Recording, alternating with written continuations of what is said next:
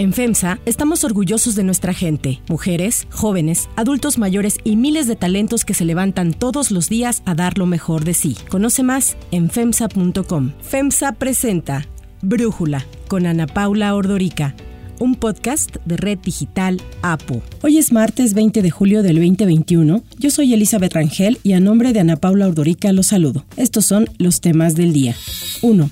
Inseguridad en México. La percepción de inseguridad de los mexicanos aumentó a 66% en junio. Según la encuesta nacional de seguridad pública urbana, dada a conocer por el INEGI, esto significa que 66 de cada 100 personas mayores de 18 años percibe que vivir en su ciudad es inseguro, lo que representa un alza de 0.2% frente al resultado de hace tres meses. La percepción de inseguridad siguió siendo mayor en el caso de las mujeres con 71%, mientras que en hombres fue del 61%. En lo que se refiere a la percepción de inseguridad en espacios físicos específicos, en junio de este año 77 de cada 100 encuestados dijeron sentirse inseguros en cajeros automáticos ubicados en la vía pública, 71 de cada 100 en el transporte público, 63 en el banco y 59 en las calles por las que habitualmente pasan. Las ciudades con mayor porcentaje de personas de 18 años y más que consideraron que vivir en su ciudad es inseguro fueron Fresnillo con 96%, Cancún con 88% y Ecatepec con el 87%. En contraste, las ciudades con menor percepción de inseguridad son San Pedro Garza García, Tampico y Los Cabos. Por otra parte, ayer en la conferencia mañanera, el presidente Andrés Manuel López Obrador insistió en que la Guardia Nacional dependa de la Secretaría de la Defensa Nacional. Eso va a requerir una reforma constitucional,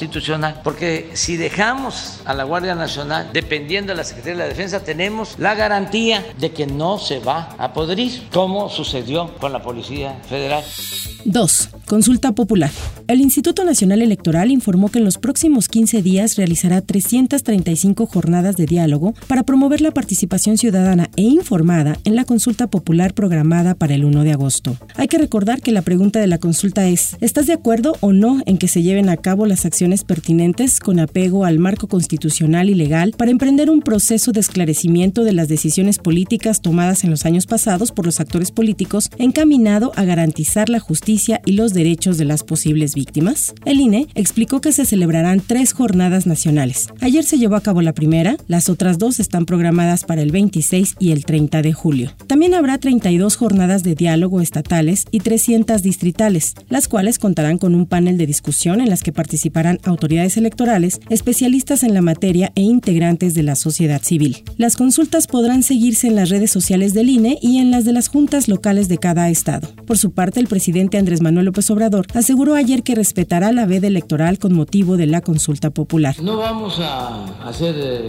giras abiertas hasta que se lleve a cabo la consulta, porque no es fácil separar lo que es informativo de lo que pueda interpretarse como cuestión política. De todas formas, nosotros vamos a ser respetuosos, no vamos a hablar del tema durante todo este tiempo. Sin embargo, en la conferencia mañanera López Obrador rompió con la veda al presumir que este 2021 el programa de pensión universal de adultos mayores tiene más inversión que lo entregado para ese sector en el último año de la administración priista de Enrique Peña Nieto. Por eso me tachan de populista, de paternalista, pero si es por esto, que me apunten en la lista. Pero miren, 152 mil millones. ¿Cuánto? destinaron ellos en el último año. Pero miren cómo vamos a terminar. 370 mil millones solo para los adultos mayores. 3. Fallas en el Tribunal Electoral. Por los delitos de enriquecimiento ilícito y posible utilización de empresas fantasma para triangular recursos, la Unidad de Inteligencia Financiera, la UIF, denunció ante la Fiscalía General de la República a José Luis Vargas, presidente del Tribunal Electoral del Poder Judicial de la Federación. La denuncia se presentó el 22 de junio e incluye a seis personas, dos físicas, entre ellas el magistrado Vargas, y un familiar, además de cuatro personas morales a las que se les identificaron depósitos bancarios por montos superiores a los declarados. Para las transferencias financieras en el extranjero se utilizaron empresas fachada. La UIF también interpuso un recurso de inconformidad contra la exoneración del magistrado Vargas en la primera denuncia penal que presentó ante la Fiscalía por el delito de enriquecimiento ilícito que fue admitido. Una investigación de Animal Político revela que magistrados electorales utilizaron la tarjeta de crédito institucional del Tribunal Electoral del Poder Judicial de la Federación para hacer compras que contravienen el reglamento para el uso de tarjetas bancarias institucionales del tribunal. Para Brújula, Cedric Raciel, el periodista de Animal Político a cargo de la investigación, nos da detalles de su trabajo. Gracias a solicitudes de transparencia, obtuvimos los estados de cuenta de la tarjeta institucional que el Tribunal Electoral tiene a su cargo. Es una cuenta bancaria que la normatividad interna del tribunal le instruye que se debe usar solamente para hacer adquisición de boletos de avión,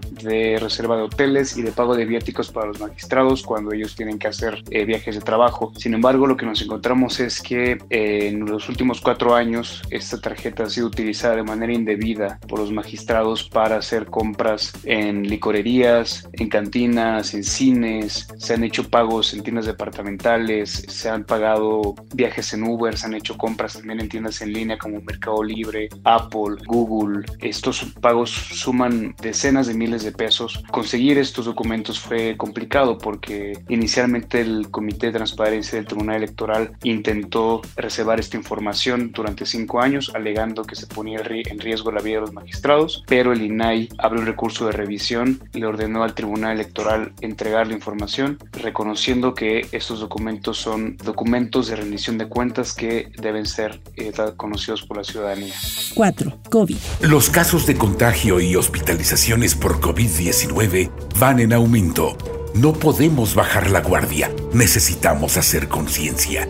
De verdad, si no es necesario, no salgas de casa. La Secretaría de Salud de Nuevo León lanzó un nuevo spot en el que pide a la población no bajar la guardia ante el aumento de casos de COVID-19. De hecho, hoy inicia la vacunación en municipios fronterizos de Nuevo León y Coahuila, la cual concluirá el próximo sábado. Los habitantes de ocho municipios de Coahuila, Acuña, Guerrero, Hidalgo, Jiménez, Nava, Ocampo, Piedras Negras y Zaragoza, además de los pobladores de Anáhuac en Nuevo León, recibirán la primera dosis de la vacuna de Pfizer prevé vacunar a 142.632 personas de entre 18 y 39 años en esas demarcaciones. En el fútbol, el jueves arranca la Liga MX y los equipos regios vendieron el 50% del aforo en los estadios, aunque aún no es seguro que así se mantenga, explicaron las autoridades de salud del estado. Con la vacunación en municipios fronterizos, las autoridades buscan la reapertura total de la frontera terrestre entre México y Estados Unidos. El día jueves sesionará el Comité Estatal de Seguridad en salud y se darán los indicadores de tal manera que si para ese momento, de acuerdo al comportamiento que sigamos teniendo, hay que reducir el aforo, pues se tendrá que reducir, no importa que estén vendidos. Por otro lado, Canadá presentó ayer una hoja de ruta para reabrir sus fronteras a los viajes internacionales no esenciales a principios de septiembre, mientras que los estadounidenses completamente vacunados podrán ingresar a Canadá a partir del 9 de agosto. Los viajeros deberán mostrar su pasaporte de vacunación y una prueba negativa de COVID-19 antes de la llegada y estarán exentos de la cuarentena de 14 días y dos pruebas de coronavirus posteriores a la llegada. Y en el mundo, los mercados registraron un lunes negro ante los temores sobre la propagación de la variante Delta de la COVID-19 y los efectos que pueda tener sobre las economías. En Estados Unidos, el Dow Jones cayó 2.09%, su mayor baja desde octubre, mientras que el Standard Poor's retrocedió 1.58%, la mayor caída desde mayo. En Europa y Asia, las bolsas también registraron pérdidas de entre 2 y 1%, y en México el índice de precios y cotizaciones perdió 2.1%. 5.